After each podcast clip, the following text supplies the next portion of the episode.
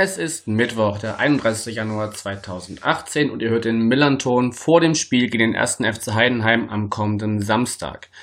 Ich bin Yannick und meinen Gast kennt ihr wahrscheinlich schon aus dem Gespräch zum Hinspiel aus dem letzten Jahr, nämlich den Gerald, bei Twitter zu finden unter @gobo7793. Moin Gerald. Servus. Ja, Gerald, du warst wie gesagt schon mal bei uns, aber ein paar Zuhörerinnen und Zuhörer kennen dich vielleicht noch nicht.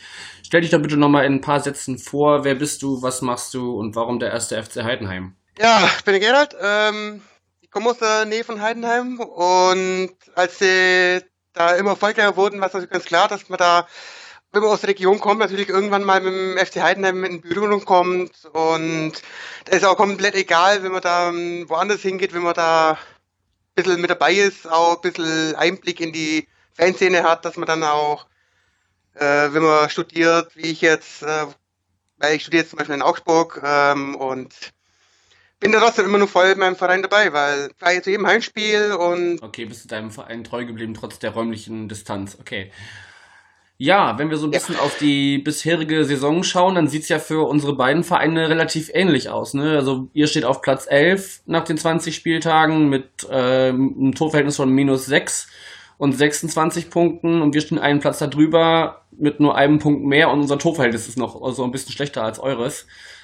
Ähm, ja, es ist so ein am kommenden Samstag ein Duell auf Augenhöhe, so ein bisschen, zumindest was die Tabelle angeht. Ja, vor allem ähm, bei uns lief ja die Hinrunde, beziehungsweise das komplette Jahr 2017, ich sag mal, relativ scheiße. Ja. Muss man so sagen. Weil da lief halt kaum etwas zusammen. Mir fällt da jetzt spontan äh, der Sieg gegen Würzburg und gegen Aue ein. Gut, es gab noch ein paar andere Siege auch noch, aber abgesehen jetzt von den vier, fünf, sechs Siegen, weiß nicht auswendig, wie viele das exakt waren, aber es lief einfach nicht gut. Da mhm. lief gar nichts mehr und entsprechend war ja auch der komplette Saisonstart, abgesehen von dem Sieg gegen Aue ja mit fünf Niederlagen, komplett in die Hose ging, war ja wirklich so, dass Frank Schmidt ja im September durchaus nicht unumstritten war dann. Ja, da wollte ich so ein bisschen drauf äh. eingehen, weil ich habe mal geguckt, so, also zwischen dem vierten und vierzehnten Spieltag wart ihr nie besser als Platz 15 und standet davon sieben Spieltage auf dem Relegationsplatz. Also da hätten manch andere Vereine wahrscheinlich schon die Reißleine gezogen. Aber ihr habt an Frank Schmidt festgehalten. Ja, ich habe es ja äh, beim Hinspiel ja auch schon gesagt. Frank Schmidt wird Trainer bleiben, weil er hat in Heidenheim so einen Stand, den findest du sonst nirgendwo im Profifußball.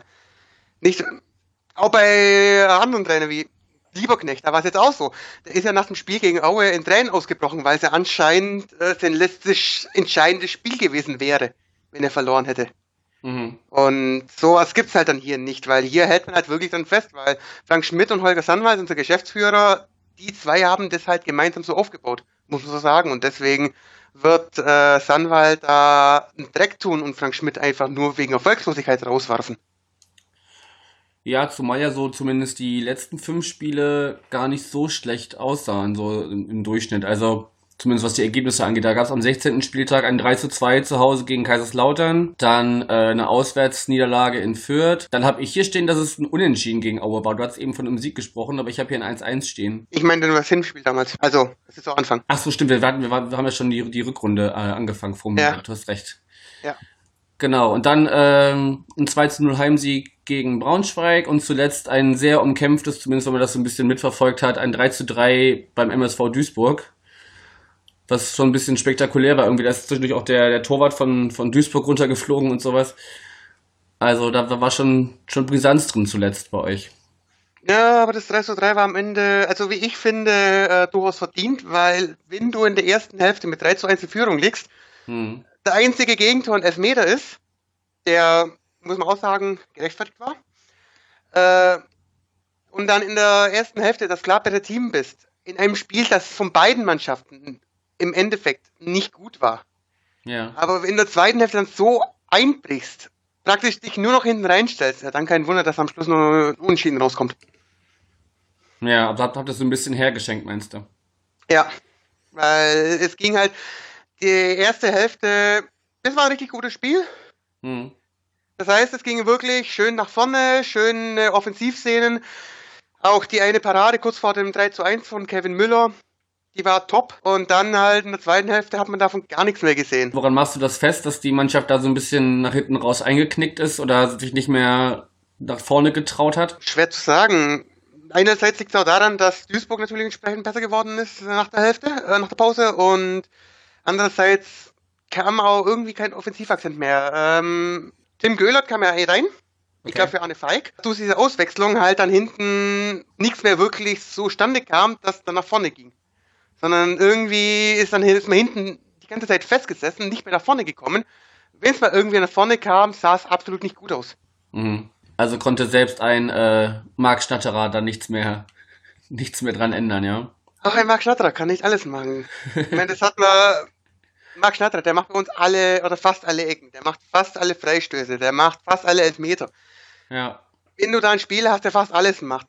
Ich habe da jetzt auch erst äh, letztens äh, wieder eine Parallele zur Drittliga-Zeit noch gezogen. Mhm. Denn da war es nämlich auch so. Da hat auch Schnatterer alle Standards gemacht, bis auf die Aufstiegssaison. Da kam dann jemand, der auch die Standards übernommen hat. Und dann lief es entsprechend auch gut, weil er entlästet wurde, weil klar, Schnatterer ist einer der besten Zwei äh, Zweitligaspieler. Muss man so sagen. Mhm. Seit, äh, seit wir aufgestiegen sind, ist Schnatterer in der Liste immer ganz vorne. Und aber auch er kann halt auch nicht alleine alles machen. Ja. Na, immerhin hat er euch ja bisher schon äh, mit sieben Toren dazu verholfen, dass ihr zumindest jetzt äh, im, im Mittelfeld der Tabelle steht. Es sah ja auch schon mal schlechter aus, wie gesagt. Ja, das ist jetzt vor allem dem Sieg gegen Braunschweig, unserem ersten Sieg gegen Braunschweig wohlgemerkt, zu Mhm. verdanken. Weil da, äh, die Tabelle ist gerade so eng, mit ein, zwei Siegen bist du gleich mal zehn Plätze weit oben, Ja, wenn du ja.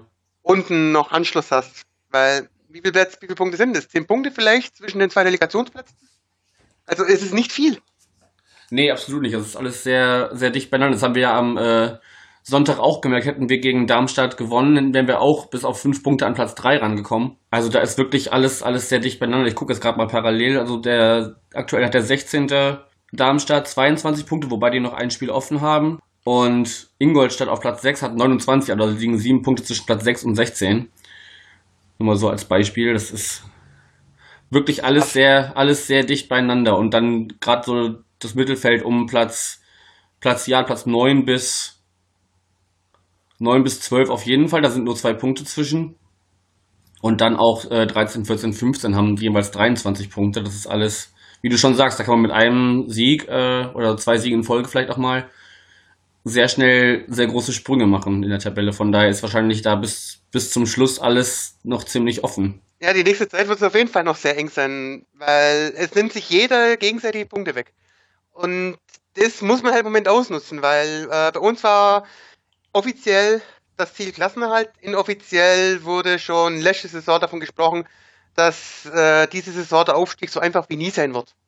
Mhm. Also inoffiziell schaut man schon Richtung Aufstieg. Auch diese Saison war ursprünglich inoffiziell intern bestimmt irgendwo die Vorgabe, um den Aufstieg mitzuspielen. Wäre da immer noch möglich, wenn man mal anschaut, wie eng es dazugeht.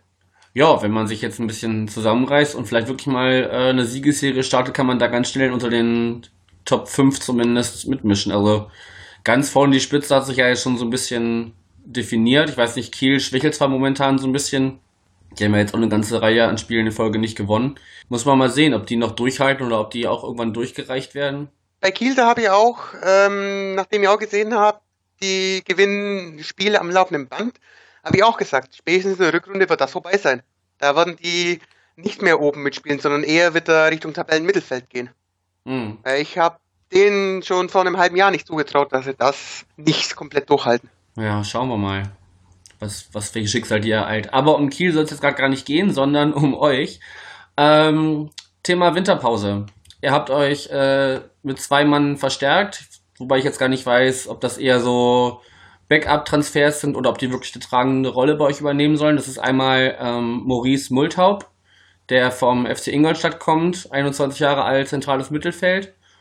Und Oliver Steurer, 22 Innenverteidiger von der zweiten vom BVB. Gut, ähm, der Steurer, der hat ja gegen Braunschweig schon gespielt, nachdem Witzek da gelb gef äh, rot gefährdet ähm, ausgewechselt wurde nach der 30. Minute oder so. Äh, und er hat da ein doch recht gutes Spiel gemacht. Also der hat schon gezeigt, was er kann. Mhm. Deswegen haben auch äh, im Umfeld viele gehofft, oder einige gehofft zumindest, äh, dass er auch gegen Duisburg wieder entsprechend zum Einsatz kommt. Kam jetzt dann, äh, ja, eher Gegenteil war der Fall. Und äh, der Multhaupt, der ist ja deswegen gekommen, weil er Ben Halloran äh, mhm. nach Japan gewechselt ist. Ja, den, den hätte ich auch noch äh, thematisiert kurz, ja. Also ist er quasi ein 1 zu 1 äh, Ersatz für ihn, so ungefähr. So kann man so ansehen, dass der als Ersatz ist. Nachdem äh, Halloran, der hatte, glaube irgendwie familiäre Probleme, deswegen war der über Weihnachten und unter anderem deswegen in Australien und ist danach halt Japan gegangen und er ist ein bisschen näher an der Heimat halt dann. Ich wollte gerade sagen, Australien, Japan, das ist ja ein bisschen näher zumindest als äh, von Europa aus gesehen. Genau, aber sonst ist im Winter bei euch nichts passiert. Nichts wo, wart, wo, wo wart ihr im Trainingslager? Äh, in Spanien. Äh, wie hieß denn das jetzt? Äh, weiß ich jetzt gerade nicht mehr. Okay, habt, habt ihr da irgendwelche signifikanten Testspiele gemacht, die irgendwie auffällig gewesen wären? Äh, so wirklich auffällige Testspiele nicht, weil so gegen Austria Lustenau war unter anderem ein Testspiel, das war allerdings schon nach dem Trainingslager. Ansonsten glaube, gegen niederländischen Erstligisten war, glaube ich, auch noch ein Testspiel. Aber so wirklich Auffälligkeiten gab es dann. Ja, also ist bei uns ähnlich. Wir haben gegen Wolfsburg getestet und gegen irgendeinen chinesischen Verein im Trainingslager und dann jetzt zuletzt nochmal kurz bevor es losging zu Hause gegen Bochum. Ja, also war mehr so ein bisschen so, einer unserer Innenverteidiger, Ziereis, ist zurückgekommen im, im Testspiel gegen, gegen Bochum. Das war für mich so das Auffälligste im ganzen Spiel, das so sonst herrlich unspektakulär war ja, Testspiele halt, ne? Also kann man, ja. kann man Sachen reinlesen, muss man aber auch nicht. Ja, vor allem Testspiele. In aller Regel kann man da nicht viel interpretieren. Daher verfolge ich auch die Testspiele nicht so sehr, muss ich ganz ehrlich sagen. Hm. Weil Testspiele, das sind wirklich, was bei uns halt so wirklich auffällig ist, wenn man sich mal die Torschützenliste anschaut in den Testspielen und wer dann später wirklich zum Einsatz kommt. Das das ist irgendwie ganz komisch, weil die, die bei Testspielen gut sind, vor allem in der Offensive, gute Torschütze. Die kommen dann später bei den Pflichtspielen nicht wirklich zum Einsatz. Das ist äh, bei uns ganz komisch. Ja, weiß man nicht, was da der, der Trainer sich bei denkt. Wahrscheinlich wird er schon irgendeinen Gedanken dabei haben. Man weiß es nicht, was für ein Gedanke das ist. Also ich äh, komme da oft mit welchen in Kontakt, äh, wo sich das gleiche fragen. Wie kann das zustande kommen? Was ist da? Hm. Unsere, unsere These, unsere wahrscheinlichste These ist jetzt so weit, dass er einfach seine Lieblinge hat, beziehungsweise, ja, ist nicht mehr nur eine These, ist inzwischen teilweise auch bei einigen Leuten wirklich bestätigt, sozusagen, äh, dass er halt lieber seine Lieblinge spielt, weil anders lässt sich zum Beispiel Wittek, das Wittek jedes Mal oder fast jedes Mal in der Stadtelf ist, kaum erklären. Okay. Weil Wittek in letzter Zeit hat eher schlechte Spiele gemacht oder auch eher Aktionen gebracht, die uns nicht wirklich weitergeholfen haben. Mhm. Ja, weiß ich nicht. Also das Einzige, was ich mir halt vorstellen könnte, ist, dass er bewusst an einer relativ klar definierten Startelf festhält, um einfach eine gewisse Konstanz zu schaffen. Das, um da jetzt nicht noch jemand äh, eine Unbekannte reinzuschmeißen, wo er nicht weiß, wie der äh, in dem bestehenden Gefüge funktioniert. Da ist ja wieder der Punkt dagegen, eben wenn dann die Backup-Spieler reinkommen, dann sind sie top. Okay. Dann spielen in der Regel immer ein richtig gutes Spiel. Also meistens zumindest. Und dann stellt sich halt jedes Mal die Frage, warum kommt der beim nächsten Spiel nicht wieder in die Startelf rein? Direkt. Wenn er beim letzten hm. Spiel ein gutes Spiel gemacht hat, dann sollte man ihn zumindest so weit belohnen, dass er einen Startelf-Einsatz bekommt. Ja, ja, das ist bei uns so ein bisschen mit der Personalie Jan-Marc Schneider, ähm, einer von den U23-Nachwüchsen, der jetzt auch einen Profivertrag bekommen hat, auch Stürmer ist. Und ich sag mal so, unsere nominellen Stürmer bisher sind ja jetzt nicht gerade durch viele Tore aufgefallen. Von daher wird er, wird er zum Beispiel auch öfters mal gefordert, dass er öfters von Anfang an spielt oder mehr Einsatzzeit bekommt. Das wäre so der erste, der, der, da, der mir da auf unserer Seite einfiele. Ja, was mir jetzt auch als gutes Beispiel in der Hinsicht einfällt, Wiedemann, das war ein Stürmer, der kam vor drei, vier Jahren aus Unterhaching. Damals, ich glaube, mit 19 oder so kam er und ist die ganze Zeit nur auf der Bank gewesen. Mhm. Wenn er allerdings mal ein Spiel gemacht hat, dann hat er wirklich top abgeliefert seine Leistung. Es hat zwar nicht immer zu einem Tor gereicht, beziehungsweise selten zu einem Tor gereicht, aber das, was er gemacht hat, hat trotzdem sehr gut ausgesehen. Aber er bekam halt so wenig Einsatzzeit, dass man nicht wirklich sagen kann, er hat keine Tore geschossen, weil er hatte kaum irgendwie Gelegenheiten dazu, da 5000 Torschüsse abzuliefern. Mhm. Sondern er bekam halt kaum Einsatzzeiten und Ich habe da schon vor zwei Jahren gesagt, wenn er keine Einsatzzeiten bekommt, dann soll er woanders hingehen. Aber der war trotzdem Ewigkeiten dann bei uns. Jetzt, also letztlich ist er äh, wieder zurück nach Unterhain gegangen. Ja, da wäre vielleicht irgendwie die Variante gewesen, dass man ihn irgendwie verleiht, vielleicht für ein halbes Jahr oder eine Saison. Das wäre eine Variante gewesen, aber das wollten die, glaube ich. Das, das, wurde zum Teil auch wirklich ausgeschlossen. Ja, wir werden leider nicht gefragt, ne, wenn es um solche Entscheidungen geht. Da könnten wir mhm. vielleicht manchmal besser mit Rat und Tat zur Seite stehen, zumindest gefühlt, als äh, dass die Entscheidungsträger könnten. Gut, wenn wir jetzt so langsam Richtung Samstag schauen. Wir spielen bei euch in Heidenheim, wo wir bisher noch nie gewonnen haben. In den, es gab bisher sieben Aufeinandertreffen, es gab auch noch nie ein Unentschieden. Ähm, also es ging immer siegreich für eine der beiden Seiten aus, wo, wo ihr mit, momentan mit 4 zu 3 äh, führt, was die Siegesstatistik angeht. Ja, genau. Und ähm, zumindest aus eurem Kader fehlt nur Arne Falk gelb gesperrt, wenn ich das richtig gesehen habe. Soweit ich weiß, ja. Der Rest ist fit und könnte theoretisch auflaufen am Samstag. Theoretisch ja. Wenn nicht äh, der Trainer immer nur die gleichen aufstellen würde. So in etwa. okay. Ja, bei uns sieht es ein bisschen anders aus. Wir haben immer noch unsere Langzeitverletzten, wobei die jetzt so langsam, wie gesagt, Ziereis ist jetzt langsam wieder da. Miyaichi hat jetzt auch schon so individuelles Training, der ist langsam auf dem Weg zurück. Aber Buchtmann und Hornschuh fallen halt weiterhin aus. Muss man mal sehen, wer da Sobich konnte zuletzt auch nicht spielen, der hat jetzt aber auch wieder individuell trainiert. Weiß man noch nicht so genau, wer da bei uns letztendlich am Samstag auf dem Platz stehen wird. Da haben wir, wie so oft, das hat uns ja auch schon in so mancher Saison so ein bisschen das Genick gebrochen, dass wir einfach so eine irrsinnige Verletztenrate hatten. Müssen wir mal schauen, wer da bei uns letztendlich dann am Samstag da ist und fit ist und spielen kann. Ja, aber da haben wir bisher, oder meist sehr oft bisher Glück gehabt, dass wir relativ wenige Verletzungen haben. Das war halt allerdings jetzt 2017 unter anderem ein Problem, weil Kevin Kraus, unser Abwehrchef, und wirklich wichtigste Stütze in der Abwehr, vor allem auch äh, letzte Saison, die ist halt äh, wegen Kreuzbandriss ausgefallen.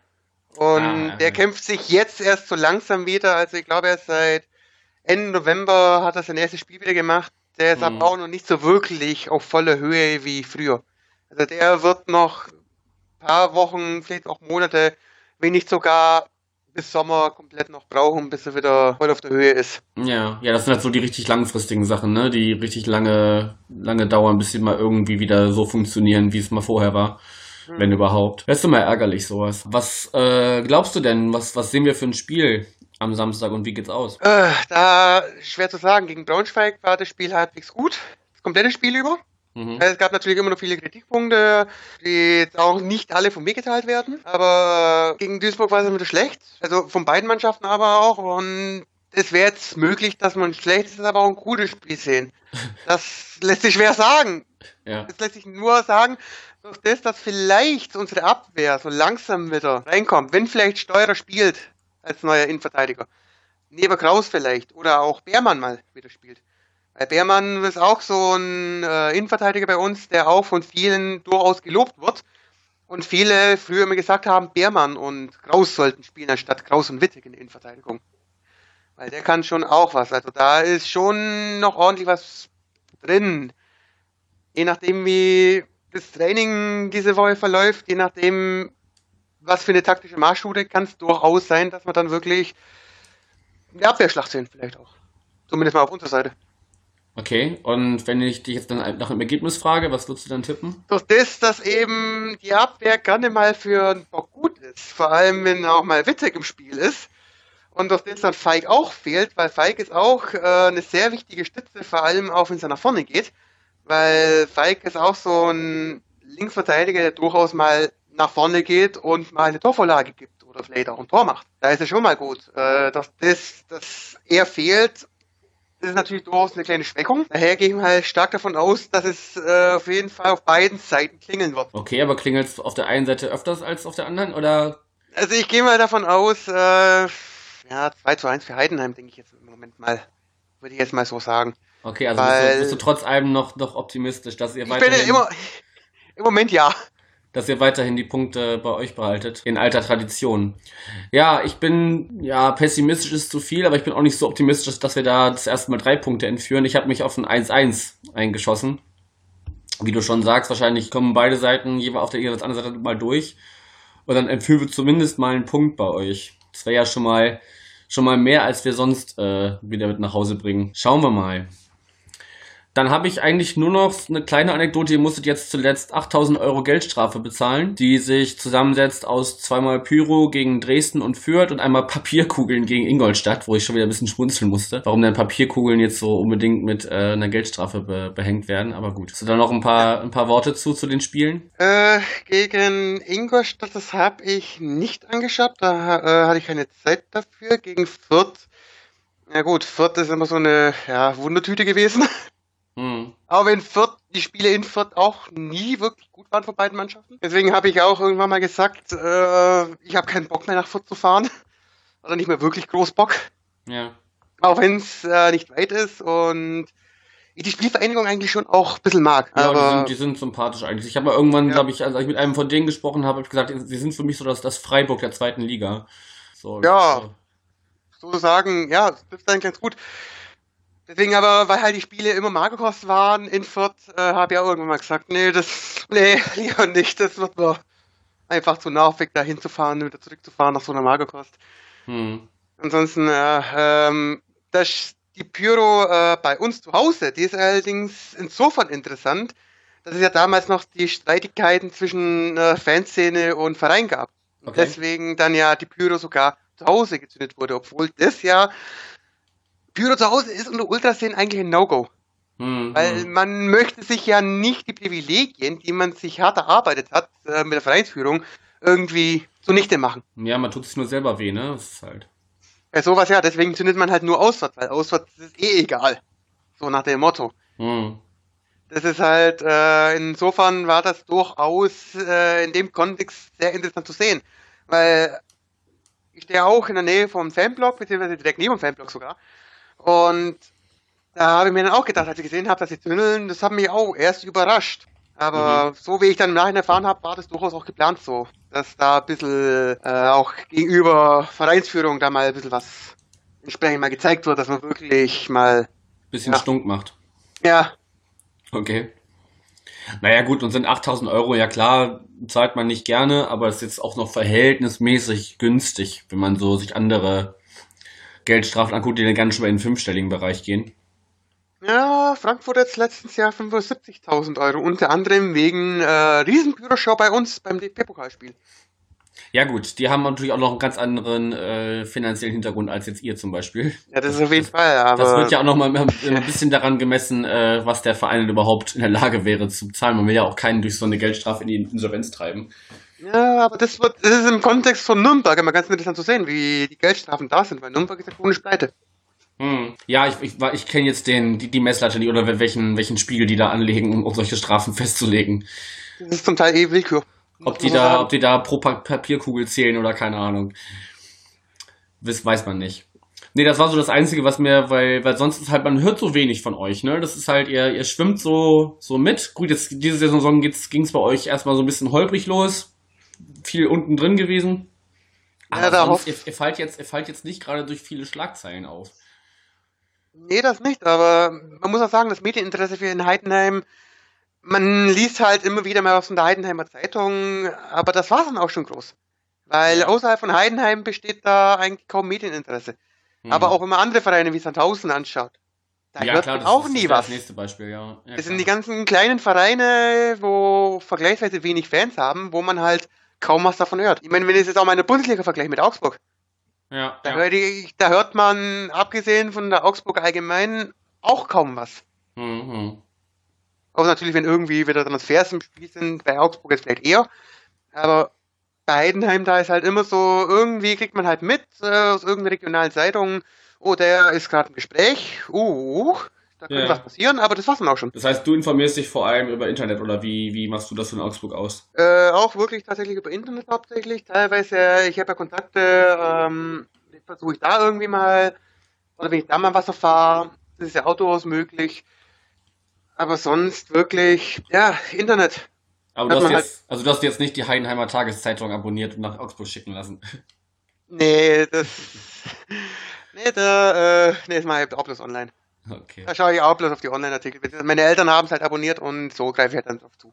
Ja, ja. Von daher, aber von der Heidenheimer Zeitung äh, erfährt man auch nicht so viel wie von anderen Seiten dann, weil man muss einfach schauen, dass man irgendwie Zum Beispiel Transfermarkt ist halt eine gute Quelle, muss man sagen, wo wirklich ziemlich viel gesammelt wird ja auch und auch auf die Quellen wieder weiter, weiterverwiesen wird. Und so schaue ich halt an. So erfahre ich auch relativ viel gerne mal Richtung Transfers.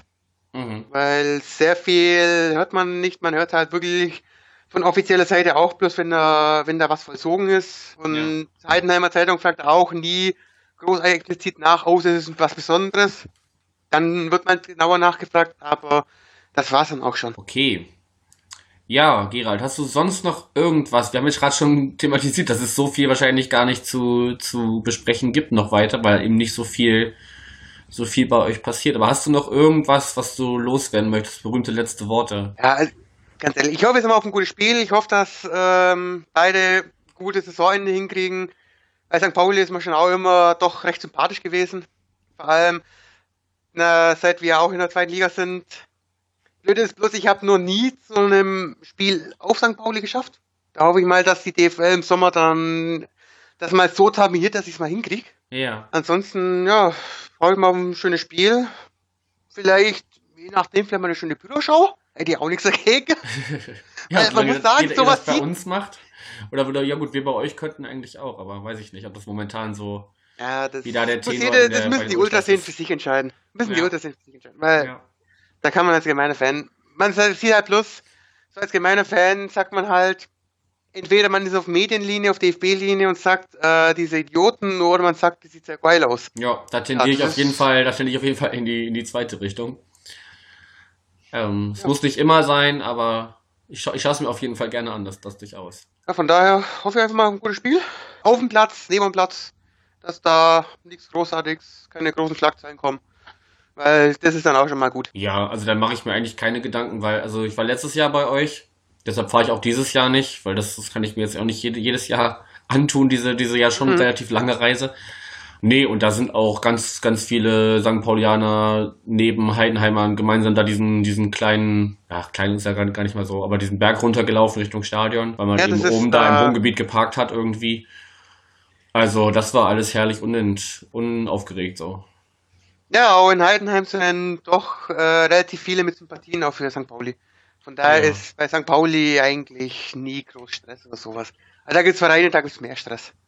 Ja, das glaube ich. Ja gut, dann habe ich nur noch einen Hinweis in eigener Sache. Äh, am 11. Februar sind der Mike, der, also der Übersteiger, und ich zu Gast bei Fell in Love with a Girl bei dem Podcast aus Kanada. Das macht so ein kanadisches Pärchen. In unregelmäßigen Abständen besprechen sie die Spiele oder haben auch mal ähm, Gäste bei sich. Und da sind jetzt unter anderem halt dann nächstes Mal Mike und ich dabei und quatschen so ein bisschen über die aktuelle Saison und über das, über dies und das, was die, was die Kanadier so interessiert, weil die ja nicht so unbedingt alles mitkriegen. sind ja auch mal eben 7000 Kilometer entfernt von uns.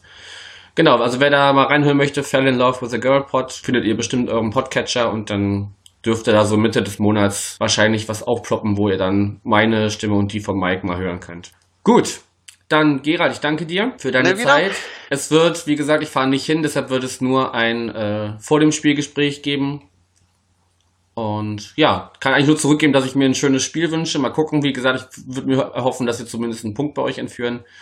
Ich glaube, da könnten beide auch relativ gut mit leben. Dann würde man wahrscheinlich weiterhin so im Mittelfeld mitschwimmen. Dann, wie gesagt, Dankeschön und dir noch einen schönen Abend. Danke gleichfalls. Ciao.